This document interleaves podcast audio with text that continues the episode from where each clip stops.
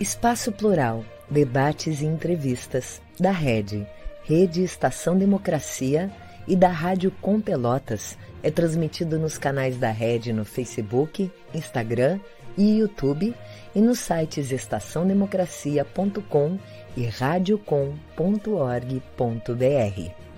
O programa é exibido pelas redes sociais dos seguintes parceiros: Rede Soberania, Jornal Brasil de Fato RS, O Coletivo, Vale do Mampituba, Rádio Ferrabras FM de Sapiranga, Coalizão do Movimento contra a Discriminação Social, Coletivo Pão com Ovo e TV Caxias em sua página no Facebook e pelo canal 14 da NET Claro. Jornal Já Porto Alegre, Portal Litoral Norte RS, Manaua Rádio Web de Porto Alegre e Terra Livre Rádio Web de Ulha Negra. Paideia TV, Passo de Torres TV e Para Desporto TV em seus canais no YouTube. Espaço Plural pode ser acompanhado também nas páginas da CUT-RS e do Sindicato dos Jornalistas Profissionais do Rio Grande do Sul.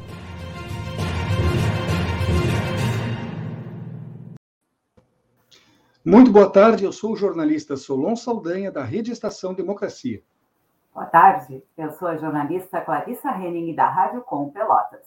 Este é o programa Espaço Plural Debates e Entrevistas, e nós estamos com você de segunda a sexta-feira, das duas às três da tarde, sempre, sempre trazendo assuntos e temas relevantes no momento. Além das emissoras de rádio e web TVs parceiras, você também pode nos acompanhar no aplicativo Android disponível na Play Store com o nome Rede Estação Democracia. Você também ainda pode acompanhar pela web, nos sites estaçãodemocracia.com e radiocom.org.br. Além disso, no Facebook, no Instagram e no YouTube, tanto da Rede Estação Democracia quanto da Rádio Com Pelotas. Se inscreva nos nossos canais, ative as notificações e curta as transmissões. Assim você apoia o nosso trabalho e ajuda a diversificar o jornalismo democrático. E hoje o nosso encontro será sobre testemunhos da violência doméstica. Para tanto, contamos com as presenças de Janaína Ness, graduada em Recursos Humanos e pós-graduada em Docência do Ensino Superior, autora do livro autobiográfico Paisagem Interna, e ela trabalha no auxílio de mulheres em situação de vulnerabilidade social. Também está conosco Jussara Marchand, jornalista profissional, autora do livro Eu que te amava tanto. É um romance que relata um relacionamento abusivo de 30 anos. Sejam bem-vindos. É, talvez a maioria das pessoas ainda acredite que violência doméstica é um sinônimo de agressão física. Por isso eu quero começar o programa de hoje conversando com vocês duas, porque nós sabemos que vai muito além disso, né? Poderíamos conceituar, então, o que, que vem a ser uma violência doméstica, por favor, no sentido mais amplo, podem enumerar aqui algumas das diversas formas que existem da sua ocorrência? Por gentileza, Janaína, quero conversar com, começar contigo. Olá, Solon, prazer.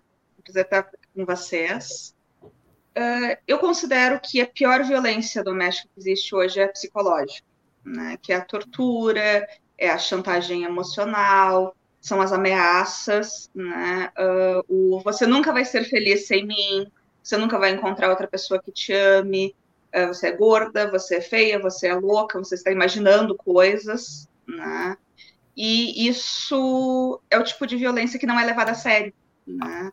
Se chegar numa delegacia e disser que tu quer registrar uma ocorrência porque o teu cônjuge, teu namorado, ou teu pai também, né? Porque violência doméstica muitas vezes é, é relacionada à paz, né? Eles simplesmente te humilham pela tua aparência física, pelo teu intelecto ou qualquer outra coisa, ninguém te leva a sério. Se tu disser para os teus amigos que tu tá terminando o teu relacionamento porque tá vivendo um relacionamento abusivo, as pessoas vão dizer: "Nossa, ele te bate". Isso não, ele não me bate, mas ele me humilha o tempo todo, ele me ameaça, ele me xinga de tudo quanto é palavrão. As pessoas vão rir, vão rir de ti. Ah, isso não é um relacionamento abusivo, quando na realidade é. Né? Da mesma forma que a violência financeira, né, que é tirar o teu acesso ao teu próprio dinheiro, muitas vezes, né? Pegar teus cartões de crédito, teu antigamente se usava muito balão de cheque, né? Mas tirar ali teu acesso às contas bancárias e chega um momento que tu está dependente daquela pessoa para tudo, né? Para comprar uma calcinha, para comprar um batom e só vai conseguir fazer o que aquela pessoa te permitir, né? Eu considero essas, além da, claro, da violência sexual e física, as mais graves, por justamente não serem reconhecidas, né?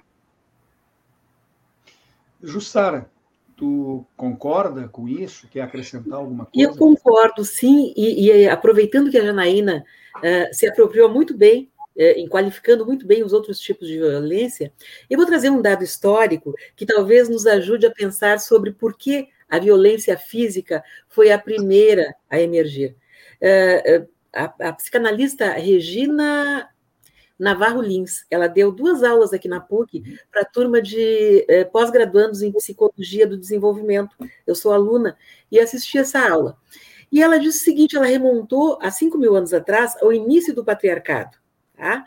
E eu não vou fazer essa narrativa, reproduzir, mas eu vou dizer o seguinte: que na, na idade, nos países pós-Idade Média, havia legislação específica determinando o quanto que os maridos podiam bater nas mulheres, e inclusive em Inglaterra havia uma lei definindo qual era o tamanho uh, uh, da bengala ou do instrumento que ele poderia se utilizar para bater na sua esposa. Era legítimo uh, e legitimado por lei. Por isso é que vemos vindo na linha do tempo, trazendo a violência física em primeiro lugar. Mas sim, a violência é tudo aquilo que afronta a dignidade uh, de uma mulher.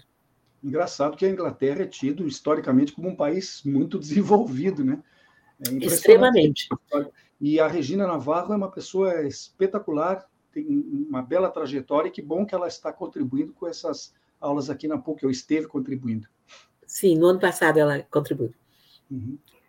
Gurias, ah, como as delegacias especializadas, né, com as delegacias especializadas e com a própria evolução da sociedade, me parece que hoje é mais uh, fácil que agressões resultem em boletins de ocorrência, mas a subnotificação ainda é bem grande. Vocês têm conhecimento de alguma base ou estudo que estime, ao menos de modo aproximado, os índices de subnotificação? Por favor, Janaína. O Fórum Brasileiro de Segurança Pública estimou que a cada um minuto, oito mulheres são vítimas de violência doméstica os dados oficiais são de uma a cada 30 minutos. Então, é consideravelmente grande essa subnotificação. Né? Uh, e é aquilo, é, é o medo, é a vergonha, é, de certa forma, também uma, um sentimento de culpa inadequado, mas né, um sentimento de culpa, mas principalmente o medo e a dependência, dependência financeira, dependência, dependência emocional, que fazem com que as pessoas ainda não façam a denúncia sempre, né, que acontece esse tipo de situação. É, é, só contribuindo com essa, com essa resposta da Janaína, existem dois canais que são oficiais, eu acredito que sejam do governo federal, que é o Disque 100 e o Ligue 180. Em 2020, que foi o primeiro ano da pandemia, essas notificações pelas vítimas nesses dois canais eh, chegou a cento, chegaram a 105 mil denunciações sobre violência doméstica feitas ou pela própria vítima ou por familiares. Muito bem. O, o Fórum Brasileiro de Segurança Pública tem um anuário e ele divulgou recentemente, eu acredito que tenha sido no final do ano passado esse anuário, e ele busca os seus dados em outras fontes, busca nos meios policiais, busca em hospitais, busca em lugares pré-cadastrados, não é? é Para recolher todos esses dados. Foram 230 mil mulheres que sofreram violência e que resultaram em agressões uh, através das quais elas precisaram ser medicadas, precisaram ser levadas a algum tipo de socorro médico. Então, nós temos mais que o dobro. Olha aí, a subnotificação. Né? Olha, eu até quero interromper a sequência de perguntas que nós temos aqui, eu e a Clarissa montados para fazer para vocês, para acrescentar alguma coisa, solicitar que acrescentem alguma coisa. A, a, a Janaína se referiu antes, por exemplo, à, dependência emocional e à dependência econômica, né? A dependência econômica se entende historicamente com aquela história do cabeça do casal, que o homem era o provedor e a mulher cuidava da casa. Mas a dependência, que está mudando muito e bastante nos últimos tempos, porque as mulheres hoje em dia são muito mais independentes e trabalham fora.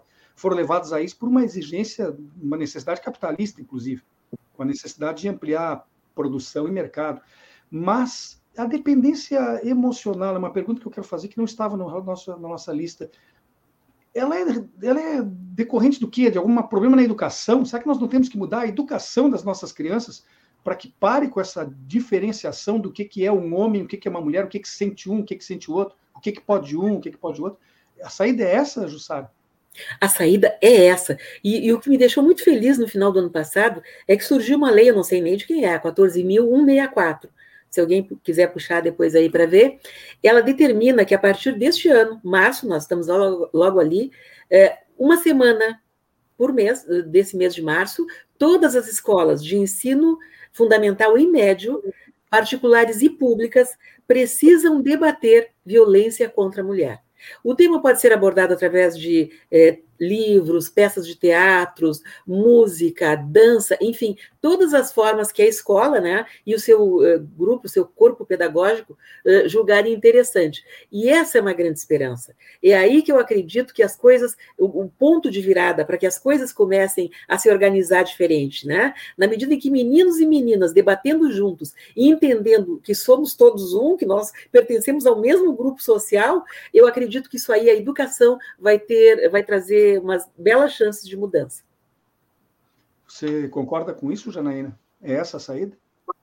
Com certeza. A educação é a saída para melhorar né, quase tudo no Brasil e no mundo, né, na realidade. E, inclusive, a minha equipe está em contato com algumas prefeituras para que a gente faça palestras sobre a questão justamente da violência contra a mulher, relacionamentos abusivos, porque se a gente já costuma desde adolescente, desde criança, a falar com as meninas, principalmente, e dizer o que, que não é saudável num relacionamento, elas já vão reconhecer os primeiros sinais. Né? Não vão esperar o namorado ou ficante, o que for, né, uh, dar um tapa nelas ou dar um empurrão para dar um basta na situação. Quando o rapaz começar a implicar com a roupa dela, começar um ciúme excessivo, começar com sinais de possessividade, imediatamente elas já vão dar um basta naquela, naquela situação ali. Elas já vão reconhecer que é uma, um sinal de perigo. Gurias, eu quero fazer uma pergunta para vocês. Assim, se existe uma mulher que está sofrendo violência doméstica, né, é, para onde ela poderia uh, se dirigir que não seja via boletim de ocorrência, ou seja, que, seja um meio termo para que fortaleça e encoraje essa mulher para que ela tome medidas um pouco mais mais preventivas mesmo com relação a ela, por favor. É, vamos começar com a Janaína? Uh, geralmente as cidades têm ONGs, né? A minha cidade lá em Canoas, a gente tem a Casa de Combate à Violência da Mulher, acredito que seja esse nome, que é ali no Guajuviras, né? que tem várias ações, desde, uh, como tu disse, assim, de fortificar né, a sensação de que a pessoa pode sair daquilo dali, que ela não precisa viver naquela situação, até abrigo né, para mulheres em situação de, de violência doméstica. Porto Alegre também tem vários abrigos. Uh, também tem o grupo MADA, que é o Mulheres que Amam Demais Anônimas, né, uh, que tem em Porto Alegre, tem duas sedes. Em Porto Alegre tem na, no Glória e tem no bairro Independência. Né. E na internet tem vários grupos de apoio também, também relacionados a ONGs, né, que podem estar dando um apoio, dando um auxílio psicológico e todo um, um caminho né, de como sair daquela situação. E eh, eh, complementando, eu, eu gosto muito, pessoalmente, eu gosto muito de algumas medidas muito simples e práticas que estão ajudando as mulheres a saírem de, de situações difíceis e de violência, né? Tanto preventivo como aquela que já passou pela, pela circunstância, que é a máscara roxa. As farmácias se uniram, né? Você chega numa farmácia e pede uma máscara roxa, uh, os balconistas e, enfim, os farmacêuticos já estão orientados, ou deveriam estar, eu não sei, Janaína, se essa é uma campanha aqui do Rio Grande do Sul ou se é nacional. Esses dias até eu estava conversando com a minha filha aqui em casa, eu não sei se tu puderes depois nos ajudar nisso. E a outra questão é que os meios policiais, eles também estão se instrumentalizando para isso. Esses dias chegou ao meu conhecimento, uh, através do Instagram que eu mantenho para, para esses casos, é, que tem o nome do livro, depois a gente pode falar sobre isso, o conhecimento de uma moça do Recife. Ela ligou para a polícia militar e pediu um sorvete. E aí o cidadão que atendeu disse: Olha, aqui a gente não tem sorvete, não, mas eu quero sorvete, eu queria que o senhor me mandasse a portal e tal. E ele compreendeu, então, que estava correndo e começou a fazer perguntas, e ela foi dizendo que sim, que sim, que sim. E, e aí ela conseguiu ser atendida e sair de uma situação de quase agressão. Só para é, acrescentar uma, mais um ponto, que agora a Sara falou, me lembrei. Ah, a maior parte dos aplicativos de lojas, de farmácias, enfim, todos esses que a gente usa para e-commerce né, no celular, uh, eles já têm uma opção combate à violência doméstica, que é para aquela pessoa que está numa situação de risco, mas talvez não tenha como telefonar, ela vai pegar ali o aplicativo, vai fingir que está olhando, sei lá, o site de uma determinada loja e tem ali aquela opção para solicitar ajuda pelo aplicativo da, da loja, loja de coisas domésticas, uh, lojas de vendas online, farmácias, vários tipos. É, eu, eu, entendo que esses exemplos que foram dados, como, como a pessoa que ligou para a polícia pedindo uma coisa que, evidentemente, sabendo que era a polícia, não poderia encontrar isso lá, e também esse caso do, da máscara roxa, são para pessoas que, diante de um risco, de uma ameaça, não estão podendo ser explícitas no pedido de socorro. Exatamente. Mas talvez, a, é, mas talvez a colocação que a Clarissa tenha tentado fazer é no sentido daquelas que não procuram a, a fazer o BO, elas próprias por entenderem que isso é uma, é uma decisão extrema, né?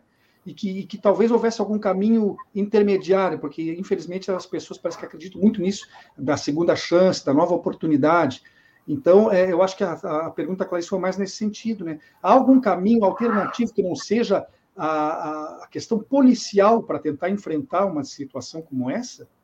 As coordenadorias estaduais de atendimento à mulher, elas têm serviço de psicólogas. É, é, esse é um caminho que muitas vezes as mulheres recorrem, Solon, tentando buscar essa, essa saída ou a continuidade do relacionamento. Muitas vezes isso é, pode ajudar, mas não é uma saída definitiva, porque o agressor ele tem um comportamento padrão. Uh, eu abordei, eu tentei trazer isso para dentro do romance, não é? é? é? um romance, mas ele foi baseado em dados reais. E, e, dentro da estrutura da história, eu conto como é que reage o agressor. Cecília foi por esse caminho. Por isso ficou 30, Cecília é a personagem, ficou 30 anos dentro de um relacionamento abusivo. E as mulheres é, investem nesse caminho. É, é, o primeiro pensamento. Ele vai mudar e eu vou tentar outra abordagem, não é? Eu até gostaria de comentar com vocês, a gente, eu me lembro vagamente, faz muitos anos que eu não vejo mais novela, mas eu lembro que existia uma novela onde a Julia Gunn foi exatamente porque a Janaína estava falando, essa amada Mulheres que Amam Demais. Eu gostaria de conversar com vocês sobre isso também. Como vocês avaliam é, essa questão do ciúme? Né? É, é, parece que é uma produção cultural que, no fim das contas, acaba sendo uma armadilha para todas nós. Né? Gostaria que vocês comentassem sobre isso, Janaína, por favor. O ciúme, em geral, ele é um sinal de posse. Né? É que o homem vê a mulher como uma posse dele.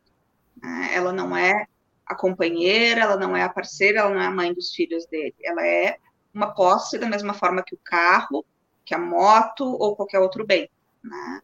E por isso, muitas vezes, mesmo depois que a mulher se separa, né, o homem continua surtando, digamos assim, porque ela está com outro homem. Ele já pode estar em outro relacionamento, ele pode estar numa vida totalmente feliz, digamos assim, pro lado dele, mas se a mulher tiver com outro homem, ele vai ficar possuído de raiva. E isso acontece as questões dos feminicídios. Né? Uh, essa semana eu recentemente vi uma menina de 16 anos que foi morta pelo ex-namorado porque ele não aceitava o fato de que ela tinha terminado o relacionamento e estava se envolvendo com outro homem, né? pela questão da posse. Né? Pois o que eu queria destacar mais nesse sentido é uma armadilha que é uma auto-armadilha, né? É, o sentimento de ciúme que a mulher tem com relação ao homem e que a torna tão refém assim. Eu acredito, é evidente que a violência externa, ou seja, do homem para a mulher, ela é uma super armadilha, mas a gente acaba criando armadilhas para nós mesmos também com relação a esse sentimento. E é isso que eu queria que a gente discutisse também aqui. É, existe o mito do amor romântico. A mulher, ela aos poucos vai se libertando de uma educação onde ela foi ensinada a que o amor romântico ele conduz às portas da felicidade. O que, que é esse amor romântico?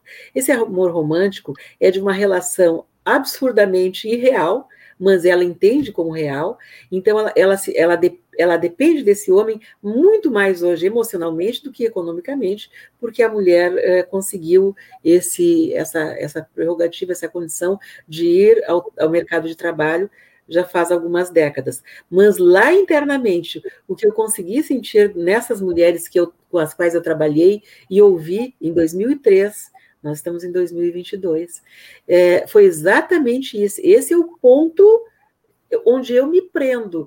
O amor é romântico, é idealizado e ele é capaz, sim, de fazer com que esse príncipe encantado, que não é, ele é um sapo, a maior parte das vezes, mas ela continua com os olhos da emoção, enxergando aquele ser como ser que ela idealizou pelas suas vivências de menina, ainda quando era muito cedo, quando ela trouxe todo um referencial dessa educação tradicional.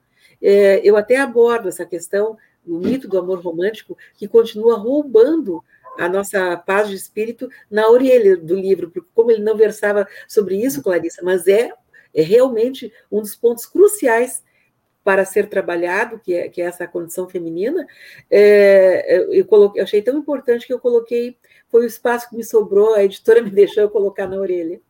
Mas, Jussara, uh, então nós estamos com uma, um conto de fadas invertido, quer dizer, a mulher beijou o príncipe e ele se transformou num sapo.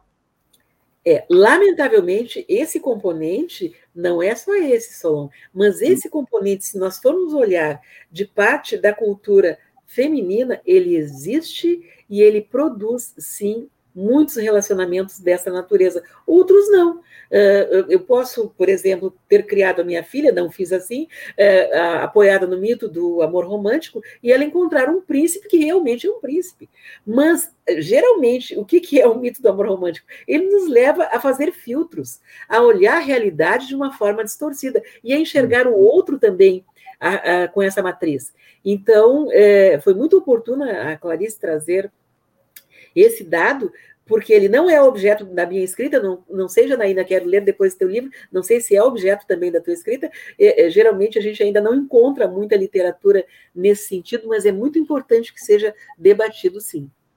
Eu quero até voltar a lembrar aqui que as nossas duas convidadas, cada uma escreveu um livro sobre esse tema, e que foi citado na abertura, e que nós vamos nos dedicar mais profundamente a eles daqui a pouco. A Janaína, com o Paisagem Interna, é um, é é um relato real né, da sua vivência, infelizmente, que o ideal é que ela não fosse uma escritora e que não tivesse passado por isso. E nós temos também a Jussara, que essa, a nossa colega jornalista, escreveu, foi um romance, Eu que Te Amava Tanto, né? Produzido a partir de relatos reais. E é muito importante que a gente, daqui a pouco, aborde isso, recomendando a leitura dos livros e, e discutindo os seus conteúdos. E produzido a partir dessa premissa que é a Clarissa. O título dele, Eu que chamava tanto, é, é, digamos assim, é uma releitura disso que a Clarissa falou.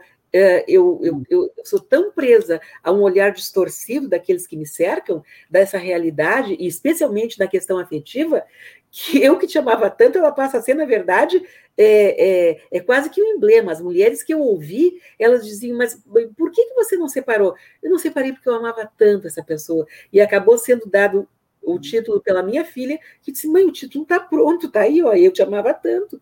Então, essas mulheres, elas vivem muito dessa ilusão. Eu tentei chamar a atenção disso de alguma forma. Eu queria perguntar para a Janaína, aí já entrando na questão do livro, o teu livro é autobiográfico, né, Janaína? E a gente pensa em todo esse ciclo de violência e nessa questão que não é só a violência uh, física, né, mas a emocional e que essa violência emocional ela dura tanto mais tempo, né? Como uh, o que que te fez escrever e publicar esse livro? Eu acredito que não tenha sido uma decisão fácil, né? Não, não foi nem um pouco fácil e, na verdade, levou quase 20 anos para esse livro sair depois que a situação uh, cessou, né? E por que, que eu decidi escrever? Foi justamente para alertar as pessoas, né? Reconhecerem esses sinais de perigo, principalmente as meninas mais jovens, porque muito frequentemente uh, os homens que têm a tendência né, a terem relacionamentos abusivos, eles procuram justamente as meninas jovens porque elas não reconhecem, elas não sabem o perigo e elas são mais propícias, como a, a Jussara falou, a questão do amor romântico, né? E fica muito essa coisa assim do tipo, se a menina não tem uma estrutura de autoestima adequada, né? E hoje em dia a maioria das meninas não tem, porque elas olham na internet a foto daquela modelo linda, maravilhosa, com cabelo perfeito e sem estrias da foto retocada do Photoshop, né? E elas se olham e dizem: Mas eu não sou assim. Como é que eu posso me sentir bem? Como é que eu posso me sentir maravilhosa se eu não sou como uma modelo, eu não sou como atriz, eu não sou como cantora, né? Então, a autoestima das meninas e das mulheres em geral vai caindo e essas pessoas se aproveitam disso, né? E então, no meu caso, assim, eu não tinha nenhuma estrutura psicológica para lidar com uma coisa dessas. Eu fui uma menina, uma criança, uma adolescente muito amada, muito bem cuidada, muito mimada. Eu sou filha caçula, né? Então, os meus pais já tinham quase idade para ser avós quando eu nasci, né? Então, acabou que eu não tinha, eu não sabia que o mundo era malvado lá fora. Né? Eu não sabia que tinha pessoas perigosas, né? E tem aquela velha máxima que a gente diz que comigo nunca vai acontecer. Né? Eu vi acontecer, eu vi acontecer com a minha irmã, né? A minha irmã chegar em casa com um olho roxo porque o marido tinha batido nela. Né? Mas eu achei que comigo nunca ia acontecer e aconteceu. Então, para que outras pessoas não pensem que com elas não vai acontecer, porque pode acontecer sim, eu decidi escrever esse livro. Uh, Janaína, mas escrever esse livro também não foi, de certa forma, uma catarse necessária? Também foi. Uh, muitas coisas, por muitos anos, eu me senti culpada, né? Como boa parte das vítimas de violência doméstica. Eu me senti culpada por ter ficado naquele relacionamento, por amar aquele homem que me maltratava, né? E não sabia e achava aquilo tão doloroso, eu não conseguia entender como é que eu podia amar tanto como é que eu podia ter sofrido quando a gente terminou, sendo que era algo que me fazia mal, então eu me sentia culpada. Né? E eu percebi que, inclusive, é um trecho muito significativo do meu livro, que é nós somos tão doentes quanto os segredos que guardamos. Né? Que eu nunca ia melhorar, eu nunca ia me sentir bem, eu nunca ia me sentir confortável com relação a essa história, se eu não botasse ela a público, se eu não dissesse para todo mundo, aconteceu comigo e eu não tive culpa porque a culpa nunca é da vítima, a culpa é sempre do agressor. Essa, essa frase é, é, é, realmente marcante, é interessante essa frase. Vou anotar depois, pegar o teu livro e sublinhar essa passagem. Nós estamos chegando próximo à, metade do programa, né, Clarissa? É, só, eu, só quero, eu só quero fazer só mais uma pergunta. Sim, então faça posso? essa e chamamos o intervalo depois. Vamos lá. Janaína, olha só, o que eu quero te perguntar é como é que tu, quais foram as ações concretas que tu tomou para que este livro fosse publicado? Quem é que te apoiou? Para onde tu te dirigiu? Como é que isso aconteceu? Por favor.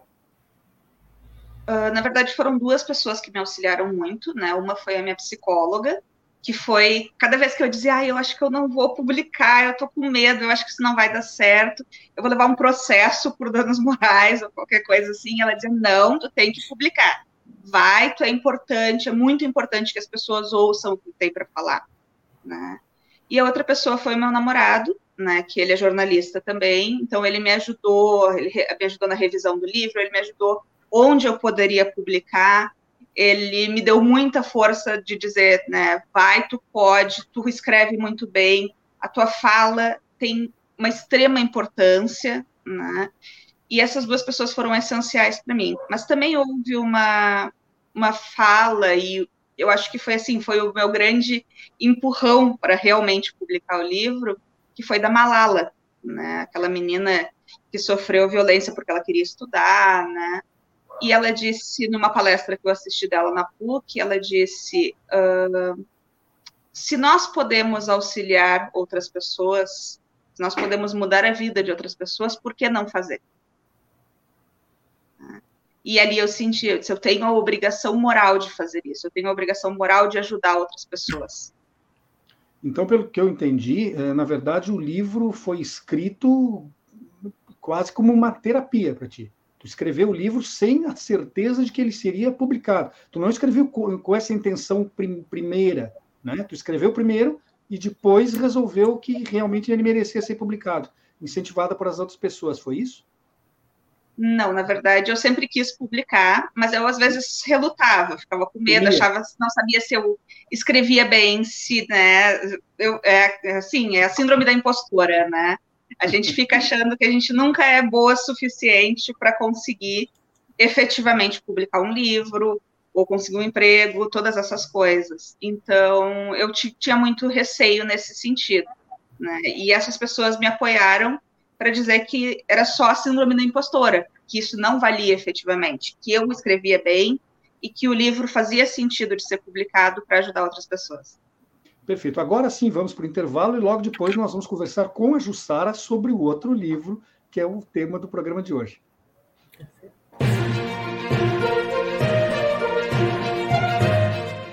Espaço Plural, debates e entrevistas da Rede Rede Estação Democracia e da Rádio Com Pelotas, conta com apoio da ADURG Sindical, Sindicato Intermunicipal dos Professores de Instituições Federais de Ensino Superior do Rio Grande do Sul, CUT-RS, Central Única dos Trabalhadores do Rio Grande do Sul, e da Cressol, Cooperativa de Crédito.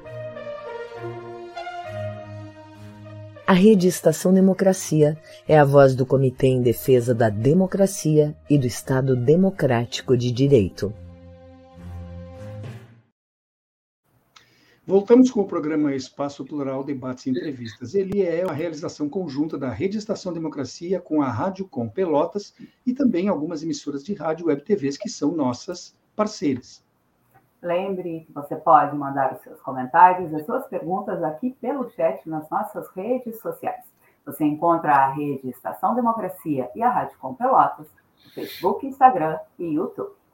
Se inscreva nas nossas redes, ative as notificações e curta as transmissões que nós fazemos. Assim você participa e constrói o espaço plural junto com a gente. E hoje a gente está falando aqui sobre os testemunhos de violência doméstica. Nós conversamos com Janaína Nessi, graduada em Recursos Humanos e pós-graduada em Docência no Ensino Superior. Ela também é autora do livro autobiográfico Paisagem Interna. A Janaína também trabalha no auxílio de mulheres em situação de vulnerabilidade. E Jussara Machan, jornalista profissional, autora do livro Eu Que Te Amava Tanto, um romance que relata um relacionamento abusivo de 30 anos.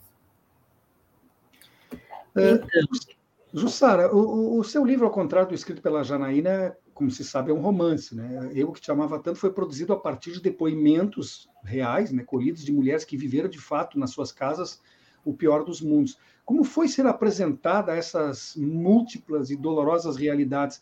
Há algum relato, especialmente, que você possa nos contar agora, obviamente protegendo a, pessoa, mas nos assim. dizendo algum absurdo dos absurdos que chegou ao teu Há um relato que marcou a minha vida pelas quase duas décadas seguintes. E talvez em função disso eu tenha ouvido essas mulheres em 2003 e só tenha escrito o livro em 2020. É, chegou lá na, nesse centro uh, de atendimento, de acolhimento às mulheres, uma moça uh, que narrou a seguinte história. Ela era casada com um advogado na época e estava grávida de quase nove meses, quase no final da gestação. E essa, essa senhora, ela ligou para o marido num determinado dia, uh, perguntando por que, que, ele não tinha voltado ainda para casa, porque ele sabia que ela estava numa situação que poderia precisar dele e, e, e irem para o hospital, para né, o nascimento do bebê. E esse homem eh, que estava reunido com os amigos, né? Eh, eu faço questão de dizer que era um advogado, porque eram, eram pessoas muito bem esclarecidas e posicionadas na sociedade. E ela, ele, quando chegou em casa, ele deu uma surra nela, grávida, quase nascendo bebê. Bem, e essa mulher precisou ser atendida por um médico, e o obstetra dela foi quem a atendeu, e ele internou essa mulher é, com alguma antecedência de semanas, né, que o parto poderia ser, ter sido levado a mais algum tempo, é, para que é, o agressor não tivesse mais acesso a ela. Né? E o curioso, o, a nota curiosa disso é que ela, quando ela, eu perguntei por curiosidade qual é o nome do médico, e ela disse é o doutor fulano de tal. E esse doutor fulano de tal era gerro do meu companheiro na época. Né? Então, eu conhecia ele por ser exatamente uma pessoa humanitária, mas não sabia desse detalhe. E essa história é, doeu profundamente em mim, porque é, se todas nós, mulheres, né, sentimos a dor da outra quando ocorre um caso desses, você imagina o impacto que teve saber de uma mulher, e a gente, mulher, sabe o que, que é a gravidez, um parto e todas as, as dores naturais da natureza ter sido agredida nessa situação. Eu acredito que tenha sido isso que me levou a escrever bem mais tarde. Mas antes disso, se vocês me permitem, um outro caso havia me chocado, mais pelo, pelo fundo emocional da ligação profissional. Vocês, é claro, que lembram da Sandra Gomide, né, da Gazeta Mercantil, que foi morta pelo namorado Pimenta da Veiga. A Sandra era minha chefe na Gazeta Mercantil, era minha editora. Eu trabalhava na sucursal em Porto Alegre e ela em São Paulo. E nós tínhamos uma relação distante, mas formal, é, afetuosa, quando coincidiam plantões ou ela pedia diretamente alguma matéria ao repórter, à repórter, enfim. E eu fiquei muito chocada. Ela se foi embora, depois para um outro jornal, uh, acompanhando o namorado. E eu, anos depois, quando eu tomei conhecimento do assassinato da Sandra, antes dessa, desse caso que eu narrei, da, da, da moça grávida, uh, aquele, aquilo doeu muito. Eu, eu, não tinha como não chorar na frente da televisão, porque uma pessoa que você estava acostumado por algum determinado tempo na sua vida profissional, né, trocando pautas, trocando ideias. E ainda houve uma, uma demora substancial em se fazer justiça nesse caso, Sim. porque a pessoa foi protegida pela sociedade, pelo dinheiro que tinha, pela posição né, que exercia. Isso é algo realmente lastimado e que acontece também, né? E que acontece. Jussara, como é que tu mapeou os testemunhos que tu recolheu? Como é que tu conseguiu chegar até eles? Então, é, eu, não, eu não estava naquela, naquela coordenadoria da mulher para fazer isso, para ouvir mulheres agredidas, apesar de ter sido essa, né, o, o trabalho das advogadas e das psicólogas era atender essas mulheres. Eu era jornalista para enviar notas para as emissoras de rádio, comunicando esses serviços né, na área do, do, dos operadores de direito e dos atendimentos psicológicos. Acontece que um dia uma das, das psicólogas reclamou no corredor: é tão difícil ouvir o testemunho dessas mulheres, elas não têm, elas não ficam à vontade para falar. E eu estava passando, era um grupinho de, de cafezinho no, no meio do expediente, e eu disse: eu posso entrar junto com vocês para tentar é, conversar? Claro que pode. E foi a partir daí eu comecei a perguntar, como uma jornalista pergunta, de uma forma talvez não, né, não tentava tirar nada, eu queria ouvir o dia a dia delas. E o dia a dia delas, elas sabiam muito bem o que, que era. E a partir desse dia a dia, aí sim entrou um trabalho de mapear a emoção que estava por trás, porque eu queria trazer essa emoção, que, claro, eu não tinha vivido, mas elas tinham. Então, eu, eu ouvi primeiro os fatos, né, as cenas do dia a dia que eu não conhecia, eu não sabia como, como se passava isso dentro de quatro paredes, foram riquíssimos os depoimentos em detalhes. O capítulo quinto do livro traz esses detalhes, traz essas, essas manifestações das mulheres através da personagem Cecília. Todo o capítulo quinto eu ouvi detalhes que foram ditos por essas, por essas mulheres reais.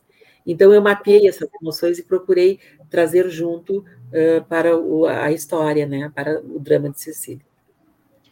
Uh, o machismo que está na origem do problema da violência doméstica, ele é algo cultural, patológico, ou ambas as coisas ao mesmo tempo, na opinião de vocês? Janaína, começo contigo. Eu acho que é uma mistura das duas coisas. Né? Uh, em muitos casos, ele é apenas cultural, né? Mas também acontece a questão patológica. Né? E aí eu acho que quando entra na questão patológica, ela já vai migrando para a parte de psicopatia. Que é aquela coisa que deixa de ser o machismo, mas passa a ser um sadismo, né? Uh, aquela coisa de torturar voluntariamente a mulher que está ali, porque ela está ali, né? E porque ele tem o poder sobre a mulher. Então eu acredito que eventualmente é só cultural, mas bem frequente também é patológico. É isso, Jussara? É isso, sim. É uma mistura dos dois. E, e na medida em que o tempo passa, é, vai deixando de ser cultural, vai se tornando muito patológico nos relacionamentos é, onde o tempo vai, vai se encarregando de passar e a pessoa vai normatizando aquela, aquela crueldade, aquele, a, a, aquelas agressões, sejam psicológicas, sejam físicas, e aí vai se tornando patológico. Aí é patológico, sim. Eu acredito muito nisso. Gurias, eu queria perguntar para vocês se vocês acham que as medidas protetivas elas cumprem de fato um papel relevante. É, como, é que, como é que isso se dá na prática da vida dessas mulheres? Por favor, Janaína. Olha, medida protetiva no Brasil é uma piada.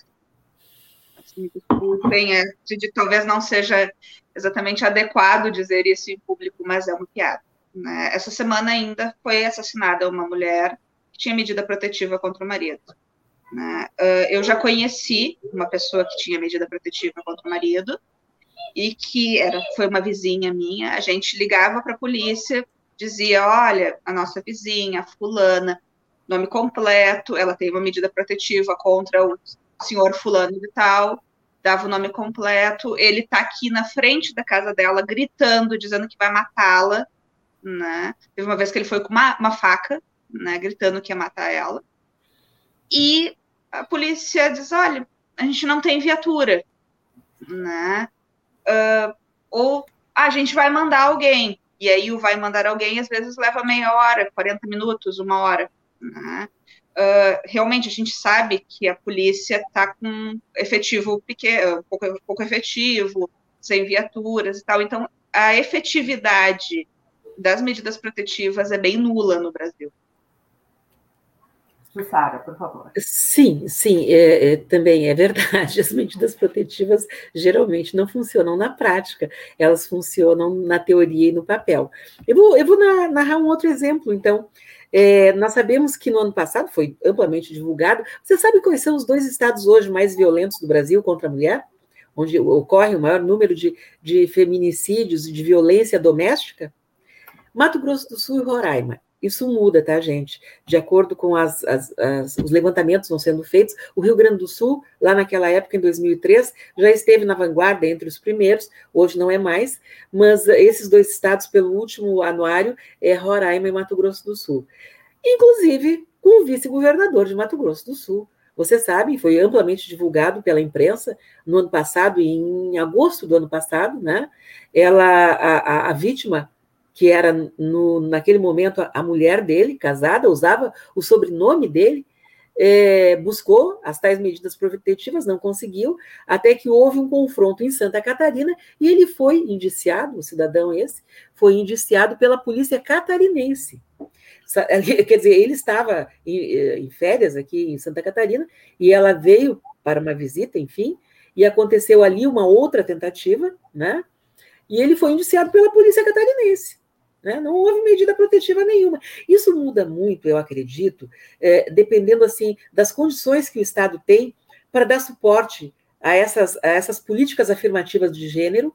E também a, a, outra questão que me chama muita atenção é a Lei de Maria da Penha. A Lei Maria da Penha ela é maravilhosa, só que dependendo do Estado, ele não tem é, condições de, de, de amparar essa mulher de acordo com, o que preconiza a Lei Maria da Penha. Então é por isso que vai mudando. Às vezes os estados vão se aparelhando melhor e, e, e aí melhora a situação por lá. Mas Mato Grosso do Sul me chama porque ele serviu para ilustrar. Quer dizer, o próprio vice-governador ilustrou a situação. Né? Então. Mas, Jussara, eu quero te lembrar que há pouco tempo atrás nós tivemos um candidato à presidência da República que bateu na namorada.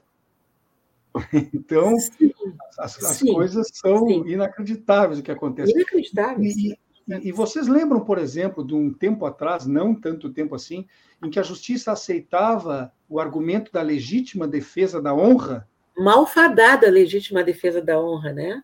Malfadada. Que, aliás, o, o STF ele só considerou inconstitucional em, se não me engano, março do ano passado.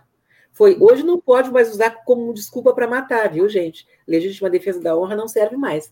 Então, mas até então, a legítima defesa da honra, a gente sabe que nos anos 80, em feminicídios famosos, eh, os advogados dos tribunais sustentaram a legítima defesa da honra. Isso ganhou notoriedade nacional com o Doc Street, que matou uma socialite em Minas Gerais, né? Então. Essa história foi, foi ali que surgiu essa questão da legítima defesa da honra. Legítima defesa da honra. Janaína, eu queria te perguntar, como é, tu que já, já né, viveu essa história toda, tu chegou a comentar um pouquinho aí no início, mas eu queria que tu detalhasse. É, e também ia pedir para a Jussara uh, responder depois no que ela ouviu das vítimas, né? É, qual o melhor comportamento para a família e para os amigos na escuta desse tipo de situação e no apoio realmente efetivo para quem sofre a violência? Por favor. Janaína? Eu acredito que seja o reforçar a necessidade de terminar aquele relacionamento. Né? Vai reforçar que a pessoa não vai mudar, que aquela situação não vai melhorar e que aquilo não é admissível, né? Reforçar que a mulher, independente de ter filhos ou não ter filhos, ou ter emprego ou não ter emprego, ela deve sair daquela situação, né? E, em última instância, se a mulher, por ela não tomar uma atitude, é chamar a polícia, é registrar uma ocorrência, sim, porque agora, com a Lei Maria da Penha, não precisa mais ser a vítima que registre a ocorrência. Né? Nós podemos, não só a família, mas o vizinho, o amigo, o parente, qualquer um que vê a situação e tem como provar tal situação, pode registrar a ocorrência. Né? Porque muitas vezes a, a, mulher vai ficar presa naquela dependência econômica, dependência emocional, medo, né? Muitas vezes eles ameaçam os filhos do casal, né? Nós vemos que efetivamente homens matam os próprios filhos por vingança da ex ou da esposa. Então, se a mulher não toma uma atitude, é necessário que quem está de fora e que tem essa essa ciência dessa situação tome uma providência legal o quanto antes para que, como eu digo, a mulher não vire uma estatística, não vire mais uma nas notícias de feminicídio. Jussara, por favor. É, eu acredito que tem dentro de casa a barreira do silêncio. A vítima é, da agressão, ela pretende manter o silêncio. Esse foi o ponto uh, que eu ouvir das mulheres, porque não contou para uma irmã, uma amiga, alguém que você pudesse confiar, que você pudesse chorar no ombro dela. Existe então a questão do medo e da vergonha. São duas emoções que o constrangimento, a vergonha, o medo de ser julgada, são duas, como disse a Janaína, são duas questões que andam de braços dadas. Então, assim, o que, que eu, eu, procuro uh, explicitar um pouco para as famílias? Observem os sinais porque se essa pessoa não está pronta para falar, e até que ela esteja pronta para falar, existem sinais. E esses sinais, eles não podem ser ignorados. Quer dizer, ah, uma menina, uma jovem, uma mulher que eh, está com seu emprego bem tranquilo e tal, aborda um pouquinho, está com algum problema na, no trabalho, tô, tenho te notado tensa, ou tu estás com algum problema, vai abordando, uh, assim, pela tangente por fora, porque ela não vai confessar, não é, Janaína? E eu acho que esse, essa, essa coisa de quebrar o silêncio é fundamental, mas ela não vai fazer isso até que ela esteja preparada. Então, as famílias e, e quem está no entorno precisa ficar muito atento à sinalização que essa mulher emite, crises de ansiedade e crises de depressão, inclusive. Bom, então, pelo que Só disseram. Que né? Prossiga, só, só para concluir ali o que a Jussara comentou, eu considero três sinais, assim, totalmente uh, definitivos numa vítima de violência doméstica, seja ela psicológica ou uh, física ou sexual, né? Que é a questão da independência financeira, por exemplo, a pessoa tem um emprego maravilhoso, muito bem, tudo muito bom, e de repente ela larga aquele emprego sem motivo nenhum, né? Ou ela tem um emprego, ela tem um emprego bom, mas ela nunca tem dinheiro, né? Aquilo ali é um sinal de que alguma coisa está acontecendo com o dinheiro dela, né?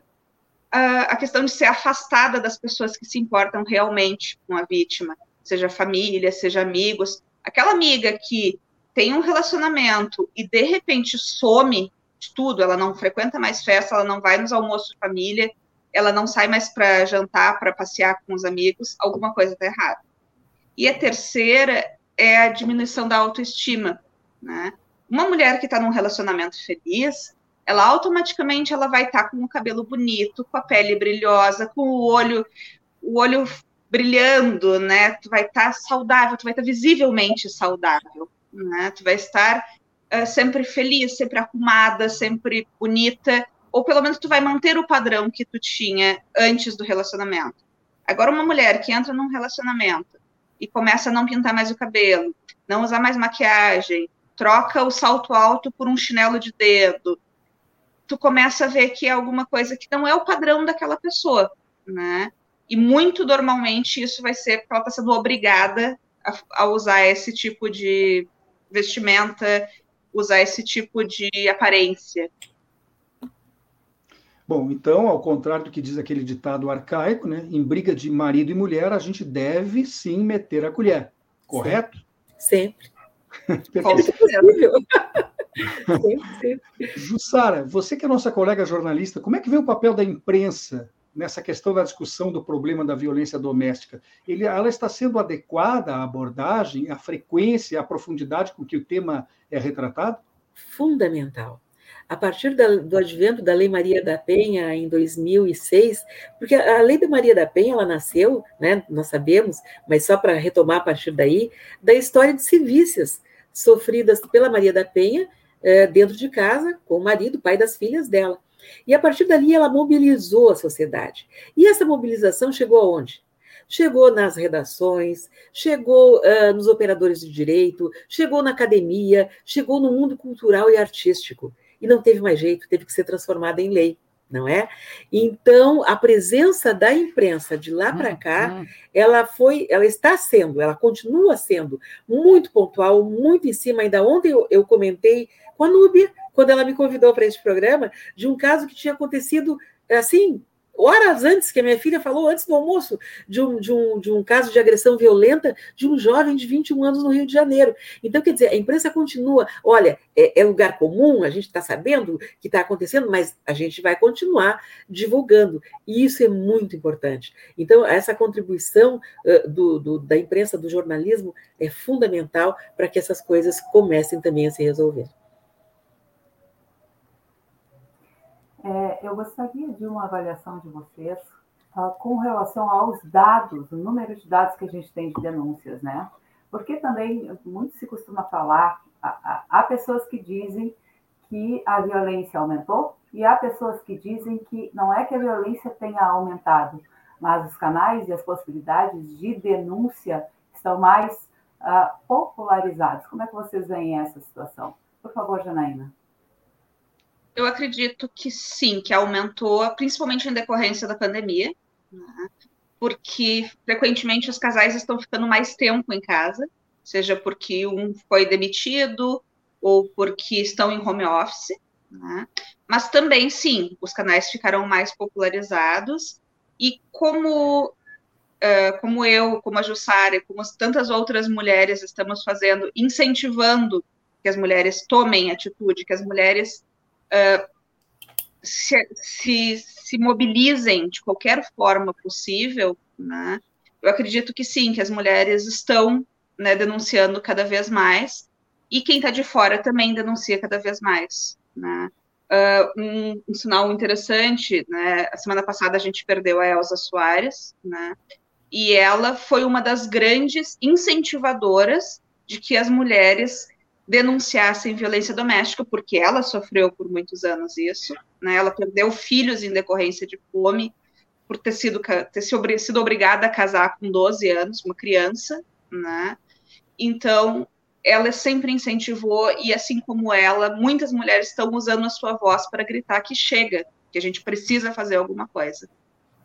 E eu queria completar a resposta da Janaína e trazer também a Marília Mendonça, que ela cantou o empoderamento feminino pela não submissão. Ela fazia uma advertência, olha, antes que aconteça, saia dessa.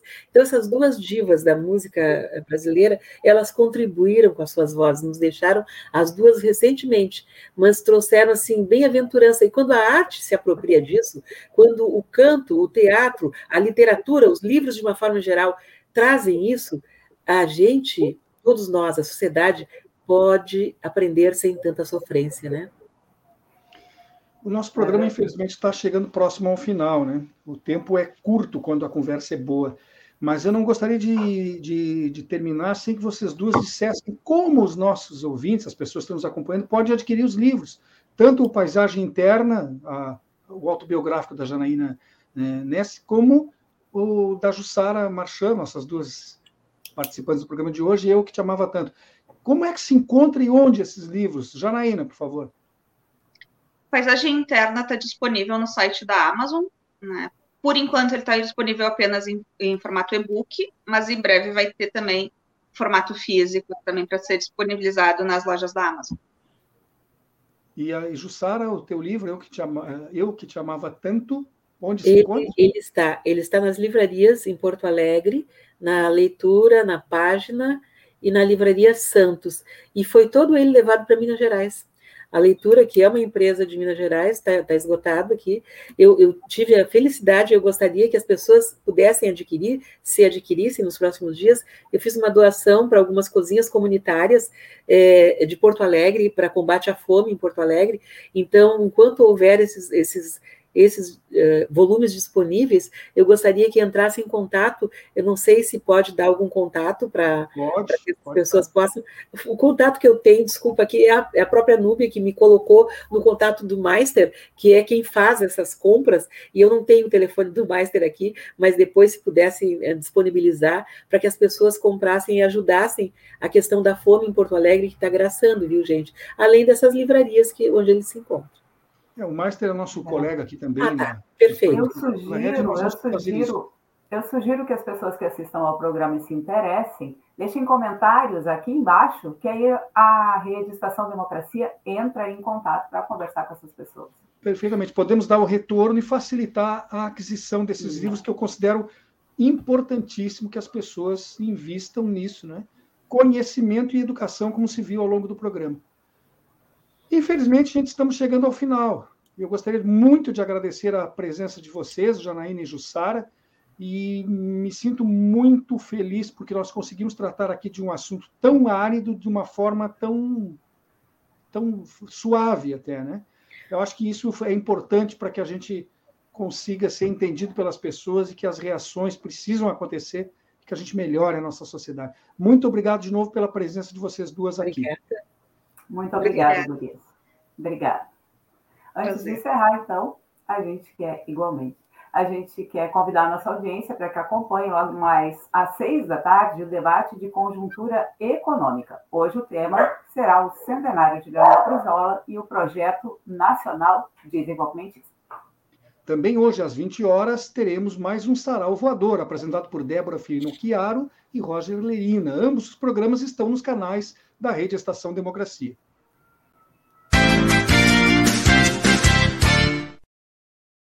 Representante da Coordenação Geral do Comitê, Benedito Tadeu César. Representante da Rádio Com, Pelotas, Lair de Matos. Coordenadora Geral do Espaço Plural, Núbia Silveira. Apresentação de Solon Saldanha. E de Clarissa Henning. Produção de Graça Vasques e equipe. Na técnica temos Babington Leão e Gilmar Santos. As opiniões emitidas pelos entrevistados e debatedores são de responsabilidade de quem as expressa e não necessariamente correspondem às opiniões da Rede Estação Democracia, da Rádio Com Pelotas ou dos seus parceiros. Muito obrigado pela audiência, bom final de semana para todos e a gente volta a se encontrar na segunda-feira. Até segunda.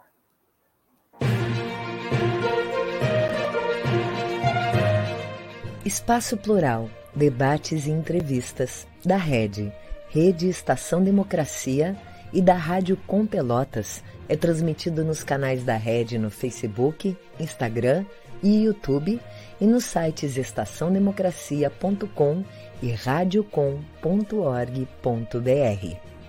O programa é exibido pelas redes sociais dos seguintes parceiros: Rede Soberania, Jornal Brasil de Fato RS, O Coletivo, Vale do Mampituba, Rádio Ferrabras FM de Sapiranga, Coalizão do Movimento contra a Discriminação Social, Coletivo Pão com Ovo e TV Caxias em sua página no Facebook e pelo canal 14 da NET Claro, Jornal Já Porto Alegre, Portal Litoral Norte RS, Manaua Rádio Web de Porto Alegre e Terra Livre Rádio Web de Ulha Negra, Paideia TV, Passo de Torres TV e para Desporto TV em seus canais no YouTube.